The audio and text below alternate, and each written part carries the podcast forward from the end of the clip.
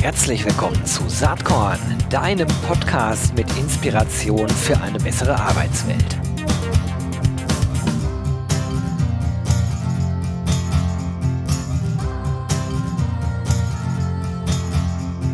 Hallo und herzlich willkommen zum Saatkorn Podcast. Ja, wir haben Anfang 2024. Ich freue mich sehr auf meinen heutigen Gast, denn wir machen ein Thema, was noch nie auf Saatkorn stattgefunden hat. Was mich ein bisschen bestürzt, weil ich so langsam in Altersregionen reinkomme, wo das Thema definitiv eine Relevanz bekommt. Ist aber nicht nur individuell jetzt wichtig, sondern ich glaube, das wird äh, insgesamt für die Arbeits- und Wirtschaftswelt ein wichtiges Thema sein. Aber ähm, da kommen wir gleich drauf. Jetzt möchte ich erstmal meinen Gast begrüßen. Das ist die Geschäftsführerin People and Culture bei der Manpower Group Deutschland, Karin Heundorf. Herzlich willkommen, Karin. Ja, danke, Gero. Das freut mich sehr, dass ich heute dabei bin und wir dieses Jahr mit diesem tollen Thema einläuten. Freut mich. Das freut mich auch. Ähm, bevor wir äh, thematisch äh, inhaltlich werden, erzähl doch einmal kurz, wie du eigentlich dahin gekommen bist, wo du heute stehst. Ich meine, du hast viele Karriereschritte gemacht, das kann man auf LinkedIn sehen. Ähm, aber in a nutshell, wie ist es dazu gekommen, dass du Geschäftsführerin People and Culture bei der Manpower Group Deutschland geworden bist? Naja, meine Passion für People and Culture habe ich sozusagen gefunden, als ich gestartet habe, meinen beruflichen Weg bei Accenture. Viele Jahre in der Beratung, aber auch für Accenture, für den internen Personalbereich, über 20 Jahre. So, dann brauchte ich mal was anderes, Gero, und dann habe ich mich für Catering entschieden, großer englischer Catering-Konzern, die Compass Group. Das war toll ganz klasse, wenn man arbeitet und viel mit Essen und Trinken zu tun hat. Das ist super. War in der Corona-Zeit nicht ganz so super. Und dann habe ich gedacht, jetzt muss ich mal zu einem Unternehmen was äh, gehen, was äh, die Zukunft äh, insofern gestaltet, dass sie Workforce flexibilisiert, nämlich ähm, Personaldienstleistung. Und die Manpower Group ist ein tolles Unternehmen. Da bin ich bei, seit fast drei Jahren jetzt und ganz happy. Super, das hört sich äh, echt gut an. Spannender Karriereweg. Ähm, ein, ein Step eint uns bei Accenture habe ich auch mal angefangen vor Urzeiten. Aber das ist Vergangenheit.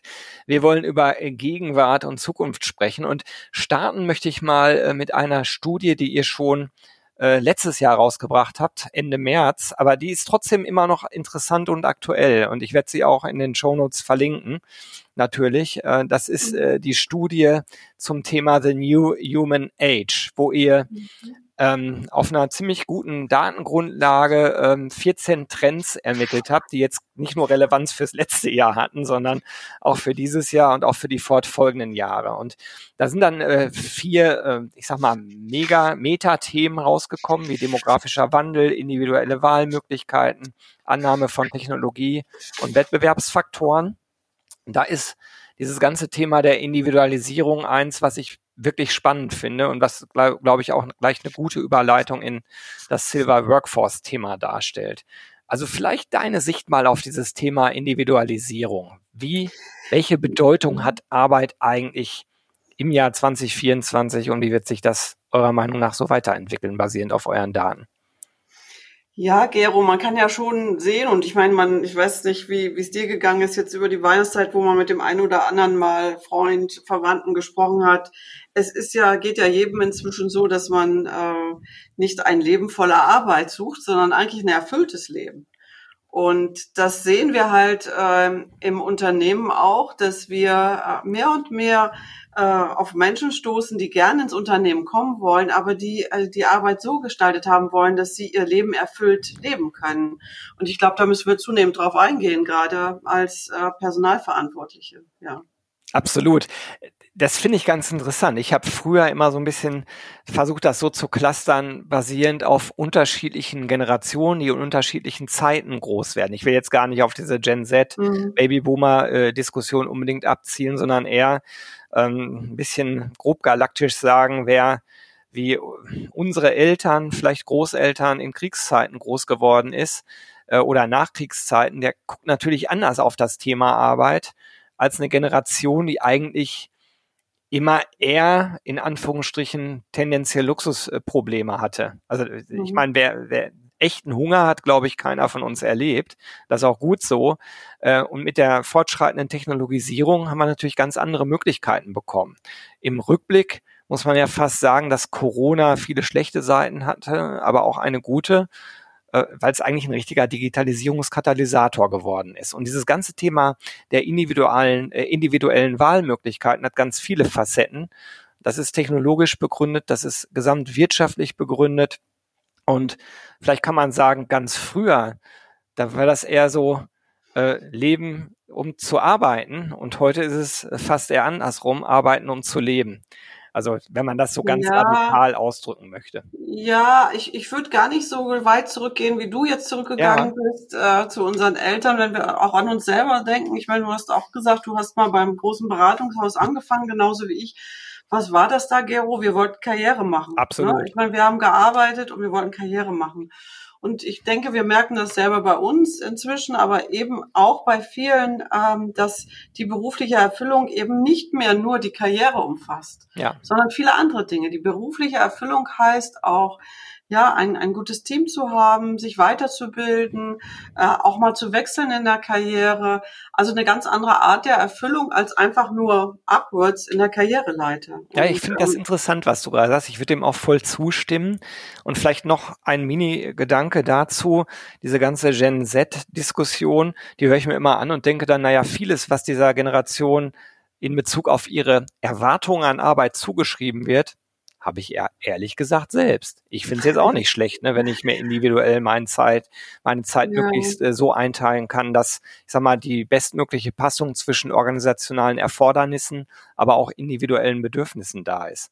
Also das ist ja, aber ganz ehrlich, Gero, ja. ich stimme dir zu. Wir haben das auch, ich habe das auch, aber wir haben uns nicht wirklich getraut, das auf den Punkt zu bringen. Da damals die sowieso. Generation jetzt tut es und das tut auch uns im Nachgang, glaube ich, ganz gut.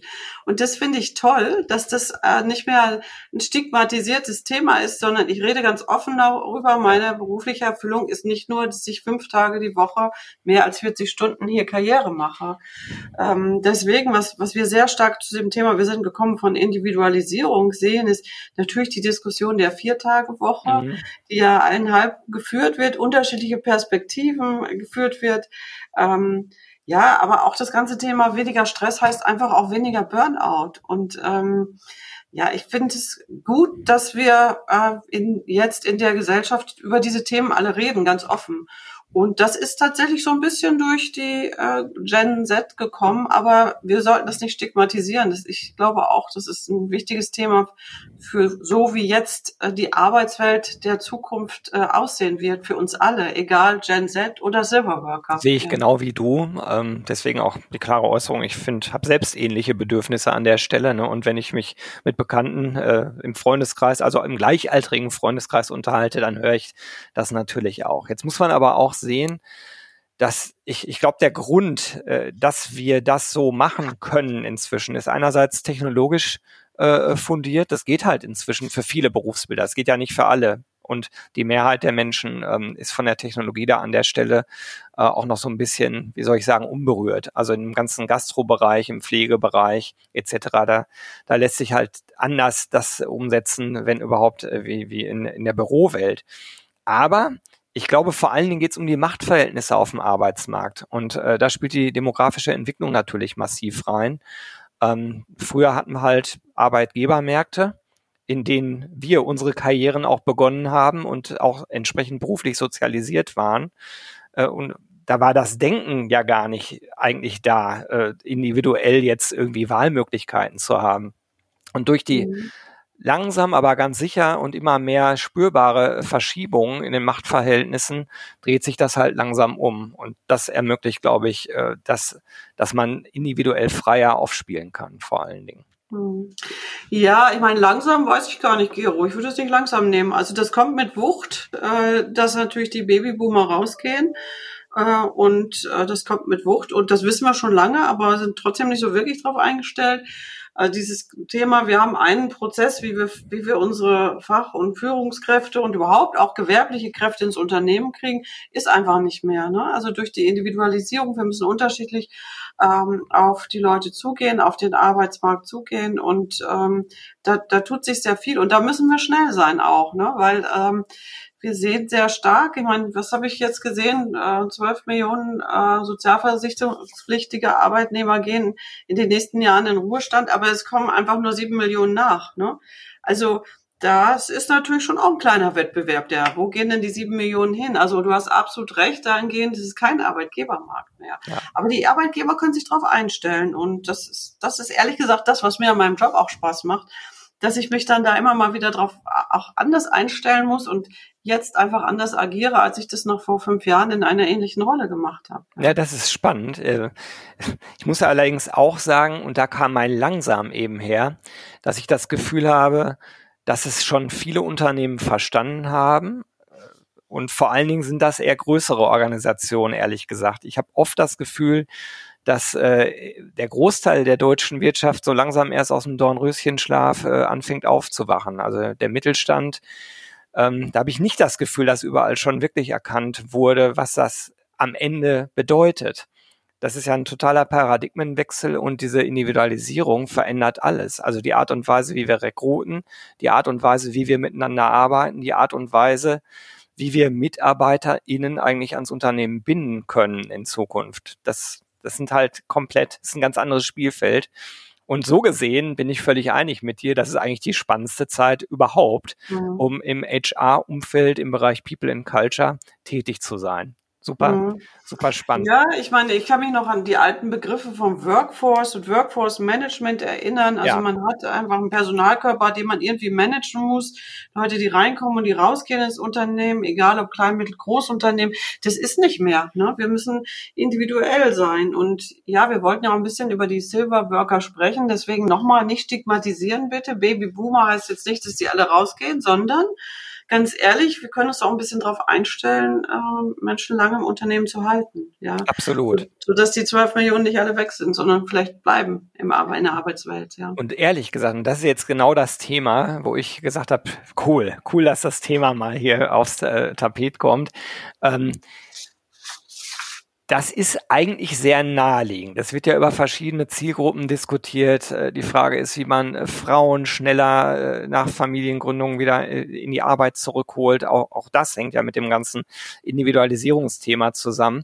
Aber diese ganze Silver Workforce Diskussion, die findet nach meinem Geschmack viel zu wenig und äh, da, wo sie stattfindet, viel zu leise statt. Deswegen ist es cool, mhm. dass ihr Ende letzten Jahres eine Studie dazu rausgebracht habt. Ähm, da wollen wir jetzt auch mhm. drüber sprechen. Vielleicht kannst du einmal so ein bisschen sagen, wen habt ihr eigentlich befragt? Was war das Setting dieser Studie? Naja, wir haben Unternehmen und Unternehmensvertreter über 1200 befragt. Ähm, und es ging darum, ob es, ob es Programme gibt im Unternehmen ähm, für Mitarbeitende, die über 50 sind und haben das so ein bisschen geclustert. Hier ging es auch nicht darum, ähm, einfach nur über Maßnahmen zu sprechen, sondern eher, wie das Unternehmen auf die unterschiedlichen Bedürfnisse der unterschiedlichen Mitarbeitergruppen ähm, agiert. Und da haben wir eben den Fokus auf Mitarbeitende über 50 gelegt. Und wir haben ganz toll und viel äh, Rückmeldung bekommen. Also es scheint irgendwie auch ein Thema zu sein, wo die Unternehmen sagen, ja, ich, ich gebe da meinen Beitrag rein, ich will aber auch hören, was aus dieser Studie rauskommt. Also ich glaube, da waren wir ganz spot on mit diesem Thema. Ja. Also sozusagen, ich, äh, ich hangel mich jetzt so an den Fragen entlang, die, die ihr mhm. mit der Studie beantworten wolltet. Äh, die eine Frage ist, äh, ist die Silver Workforce in den Unternehmen überhaupt ein Thema? Klare Antwort, jo, das ist ein Thema, zumindest äh, interessieren sie sich dafür. Ob sie aber wirklich was tun in dem Umfeld schon. Ja, also ich sag mal, dramatische Zahlen. Ne? Also 13 Prozent der Unternehmen nur haben gesagt, naja, wir, wir tun auch wirklich ganz bewusst da was für. Mhm. Äh, also 87 Prozent tun nichts. Ne?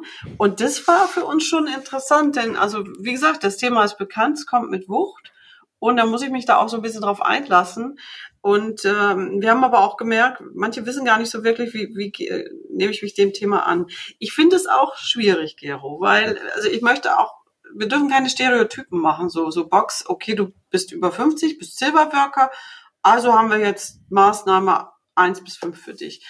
Das dürfen wir auf keinen Fall machen. Das war im Übrigen mal eine Diskussion. Ich erinnere mich, Gott, so vor fünf, acht Jahren, da war das so, dass man wirklich dieses ganze Thema Wissenstransfer und so, das hat man sehr paketiert, ja. Und ähm, ich glaube, man muss jetzt das Thema Silverworker und eigentlich ist es auch egal, ob es über 50, 55, also man sagt ja, Gero, 70 ist das neue 55, ne?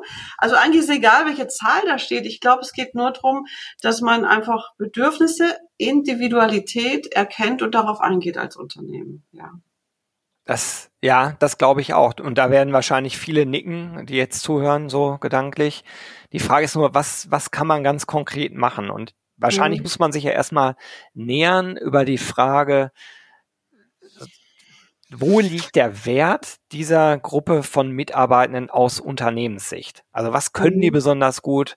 Was wird denen zugeschrieben? Und mhm. naheliegend ist natürlich immer über das äh, Thema Erfahrung und Fachwissen zu kommen. Ne? Das ist ja mhm. Logo. Also, dass jemand mit 55 mehr Erfahrung hat als jemand, der gerade in den Job reingeht, ja. Klar. Ja, Erfahrung, Fachwissen, aber Erfahrung in dem Fall äh, nicht nur mit spezifischen fachlichen Inhalten, sondern auch mit Transformationsprozessen, eine gewisse Ruhe dahinter, eine gewisse Erfahrung. Und wir sind ja eigentlich permanent in den Unternehmen zwischen den Transformationsprozessen. Da ist es gut, jemanden zu haben, der das mehrfach gemacht hat in seiner beruflichen Laufbahn. Es geht um Resilienz, wo Dinge dann einfach auch mal abprallen können, die andere, die vielleicht noch nicht so viele Erfahrung haben, doch äh, ganz aufgeregt werden lässt. Ähm, ja, also das, das sind Themen, wo wir das wirklich nutzen können. Wir müssen auf der anderen Seite natürlich diesem digitalen Fortschritt, den wir sehen, auch Rechnung tragen, da auch drum kümmern, dass, äh, dass da jeder mitkommt im Unternehmen, so auch nach seiner Pace, sag ich jetzt mal. Ähm, ja, also ähm, da sind sehr viele ganz besondere Werte, die wir haben bei Mitarbeitenden, die ähm, schon lange in ihrem beruflichen Weg sind. Ja. Wie können Unternehmen basierend auf der Studie eigentlich ideal damit umgehen? Also das, was du mhm. jetzt alles angesprochen hast, Resilienz, eine gewisse Ruhe, eine gewisse Erfahrung, die Transformationserfahrung mehrfach durchlaufen zu haben und auf mhm. der anderen Seite ähm, äh, viel neues Wissen, was entsteht durch Digitalisierung, das vernünftig auszubalancieren in Unternehmen. Das ist ja, glaube ich, wirklich eine, eine große Aufgabe und damit auch unterschiedliche Altersgruppen im Unternehmen möglichst zusammenzubringen, in Austausch zu bringen und von den gegenseitigen Stärken und Fähigkeiten bestmöglich zu profitieren. Das scheint mhm. mir die große Herausforderung zu sein hier. Mhm. Ja, gut, ich denke, da gibt es verschiedene Hebel. Also grundsätzlich geht es ja darum, Engagement der Mitarbeitenden zu fördern. Ja, ähm, und wenn ich in die Silverworker-Studie reingucke, dann sind das solche Dinge, die das Unternehmen tun kann, tatsächlich auch ähm, weiterhin auch Karrieregespräche zu führen, reflektieren auf die Arbeitszufriedenheit, die da ist, ähm, auch Angebote, um mehr Mitarbeiterengagement ähm, zu kreieren, zu finden. Ähm, ich denke, man muss gucken, an Arbeitsinhalte, die anzupassen, solche Sachen wie Jobsharing zum Beispiel stärker machen, aber auch nach und nach äh, so Verantwortung abzugeben an Jüngere und da eine ganz andere Rolle dann auch zu haben. Man nennt es äh, Fachwort dafür so Bogenkarriere, also wieder auch geordnet Dinge abzugeben und das ist okay und das passt und das hilft dem Unternehmen und auch äh, im Kollegenkreis ähm, ja, aber auch vielleicht so ein bisschen die Rolle zu wechseln hin zu mehr Experten, mehr Projektarbeit. Das sind so Themen, mit denen sich das Unternehmen wirklich aktiv auseinandersetzen muss, als Angebote auch. Mhm.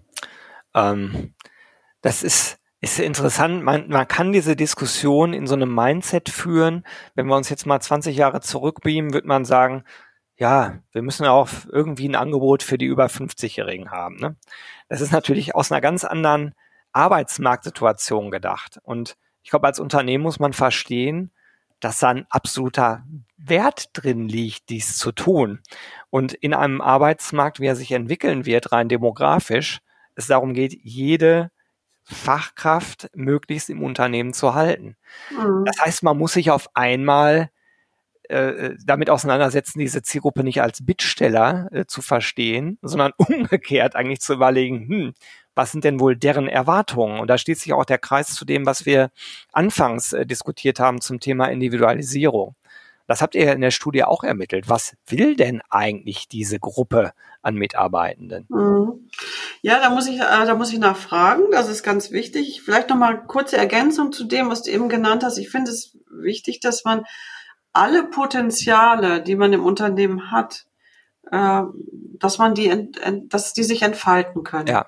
Alle. Und äh, ob das jetzt altersbezogen ist, skillbezogen ist, was auch immer für Gruppen, aber man muss Potenziale heben im Unternehmen. Du hast vorhin gesprochen von äh, Frauen zurückholen oder stärker einbinden, vielleicht auch schon während der äh, der Elternzeit und so weiter. Aber also das ist für mich, das das ähm, treibt mich sehr. Wie kann ich das, was ich habe im Unternehmen, nämlich die Potenziale, und es sind viele Potenzialträger, wie kann ich die weiter fördern? So, und jetzt aber nochmal ganz konkret auf deine Frage. Also ähm, für mich ist es so, dass natürlich kann ich ein paar Angebote machen, ne, die vielleicht von Silverworkern stärker gewünscht werden. Also ob das jetzt, was weiß ich, Health and Wellbeing Angebote sind, also Fitnessangebote, Entspannungsangebote. Ja, nochmal dieses Thema will ich eine Vier-Tage-Woche einfeuern? Gibt es zusätzliche Urlaubstage? Ich glaube, da bestimmte Zielgruppen und Unternehmen sprechen da stärker drauf an als andere und vielleicht ist das bei den Silverworkern was.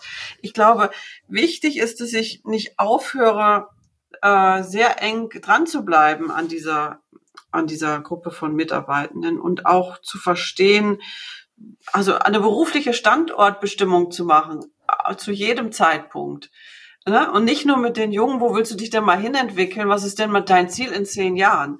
Sondern auch mit den äh, Silverworkern äh, Ziele und Entwicklungsbedarfe weiterhin auch sehr spezifisch und individuell, jetzt kommen wir wieder zu dem Begriff, auch äh, auszuloten, ja.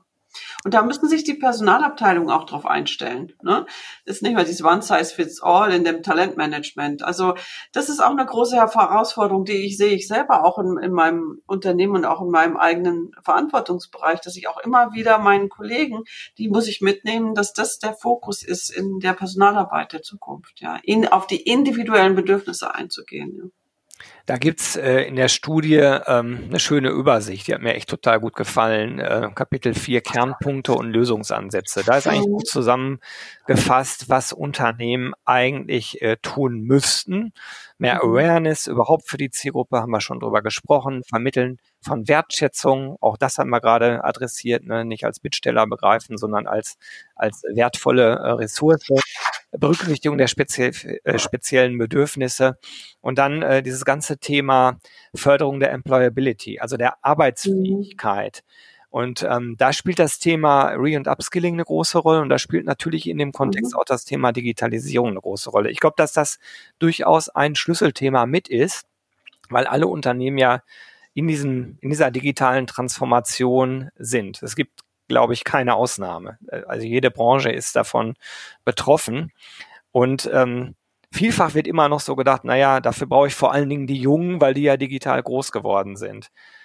Aber in einem Arbeitsmarkt, wo jede Ressource wichtig ist, äh, geht es halt auch darum, die Älteren zu befähigen, äh, diese Entwicklung zu verstehen und zu unterstützen.